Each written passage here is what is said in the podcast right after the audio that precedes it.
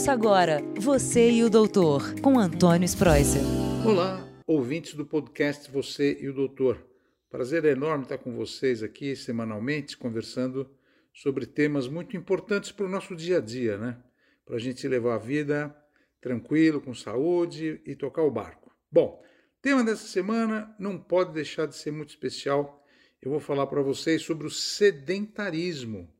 Sedentarismo, aquilo que a gente não quer, não tem vontade de fazer nada, né? Não está de andar, caminhar, subir escada, trotar, enfim. É, e o Brasil, por incrível que pareça, né? O Brasil sempre foi campeão no esporte e tal, o Brasil está sedentário. Os números, as estatísticas mostram que quase 50% da população não faz nada. É, então o sedentarismo ele pega as crianças e os adolescentes. Antigamente a gente via criança brincando na rua, né, os adolescentes pedalando, fazendo skate. Hoje a gente não vê ninguém fazendo nada. Criança dentro de casa com aplicativo, com Apple, com as uh, ferramentas digitais, com o celular, com o iPad. Hoje em dia não tem mais essa coisa de criança brincar, jogar bola, pular corda. Se você dá uma corda para um adolescente, fala pula um pouco, ele vai dar risada, né? O que é pular corda, né? Uma coisa tão frequente na nossa geração e, e atualmente, então, eh, esse tema é muito importante porque o sedentarismo ele pode levar a algumas doenças se você não fizer nada.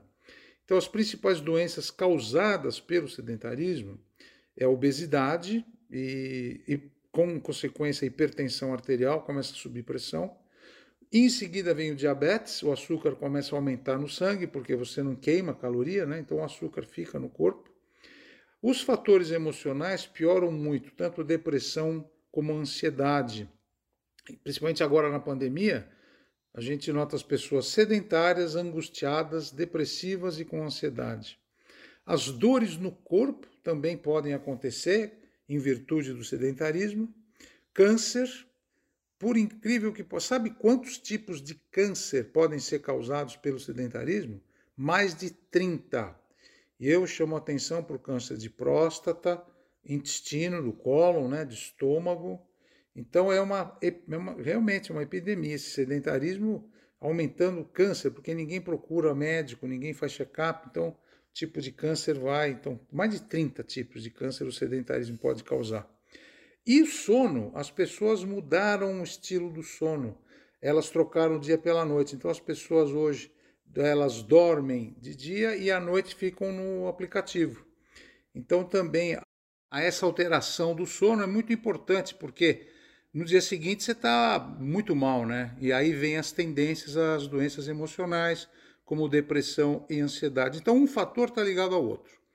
Frequentemente as pessoas falam: Bom, doutor, eu quero sair do sedentarismo, o que, que eu tenho que fazer? Então a gente tem que começar a fazer um pouquinho de atividade física. É importante mudar a dieta, uma dieta balanceada. E para fazer atividade física, eu só queria lembrar vocês que eu vou diferenciar aqui o que significa atividade física, o que é exercício físico e o que é esporte. São três definições bem diferentes, são entidades diferentes. Então, atividade física é qualquer atividade que você faz, mas não tem planejamento. Nada planejado, é uma coisa muito espontânea. Vou dar um exemplo. Você sai da tua casa, vai até a padaria, compra o pão, o café e tal e volta para casa. Então você demora 15, 20 minutos e de volta. Isso é uma atividade física. Você subir escada, descer escada sem planejar, dançar também é uma atividade física. Agora, exercício físico já precisa ter uma finalidade, tem que ter um planejamento, tem uma planilha. Muitas pessoas têm ajuda de personal trainer, ou então tem um tablet, abre num programa, num programa que você pode seguir no, no YouTube, ou você acompanha algum personal trainer. Isso já é um exercício, porque você tem uma finalidade, um planejamento, você segue um treinamento. E tem o esporte o esporte já é competitivo, ele visa rendimento, tem que obter resultado. E você compara o teu tempo com o do outro. Por exemplo, vou dar um exemplo. Ah, hoje eu vou fazer uma corrida de 5 quilômetros. Aí você vai, marca no relógio, nossa, fiz 5 quilômetros para 30 minutos. Na semana seguinte você já faz 30 para 25 minutos. Aí você se inscreve numa competição.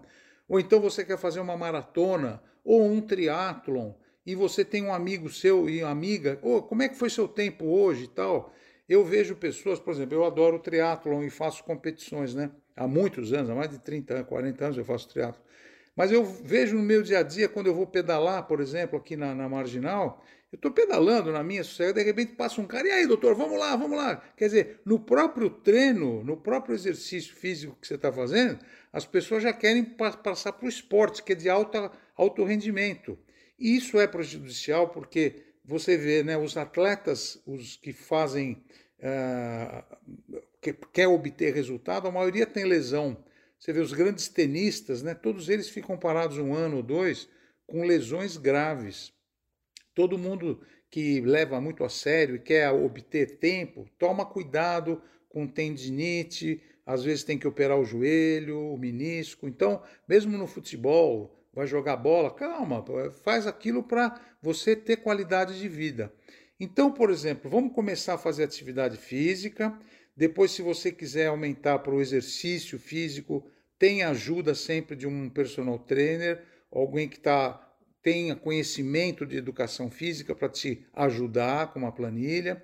E aí depois você vai para o esporte. O que a gente nota hoje, chega a pessoa no meu consultório, doutor, eu quero já fazer um Ironman. Mas como que você vai fazer um Ironman? Você nem sabe nem, nem correr, você já quer fazer um Ironman? Eu acho ótimo, legal, vamos ajudar. E a Organização Mundial de Saúde, ela preconiza que a pessoa comece 150 minutos por semana. E mas também atualmente os números já melhoraram, de 150 minutos já para 300 minutos. Então, o certo, se você for pesquisar na literatura médica, no American Heart Association, a Sociedade Americana, você vai ver que já está preconizado 300 minutos de atividade física semanais, mas começando com 150 minutos, ou seja, 30 minutos por dia, todo dia, fazer alguma coisa para você sair da tua rotina. E o benefício é muito grande, né? A musculatura vai ficar mais forte, a sua postura vai melhorar, você vai ficar menos depressiva e depressivo, menos ansioso, vai perder peso, tua pressão arterial volta ao normal. Muitas pessoas que eu conheço e que eu cuido no consultório deixam de ser diabéticos só de fazer atividade física, porque vai queimar caloria, vai se alimentar melhor e a sua vida vai melhorar. Então, hoje o papo é esse: é saúde, sedentarismo, sair fora do sedentarismo para ganhar mais saúde. Tá bom? Espero que vocês tenham ouvido direitinho e vamos lá, hein? Espero vocês aqui para dar uma trotada ou pedalar ou nadar comigo, tá bom?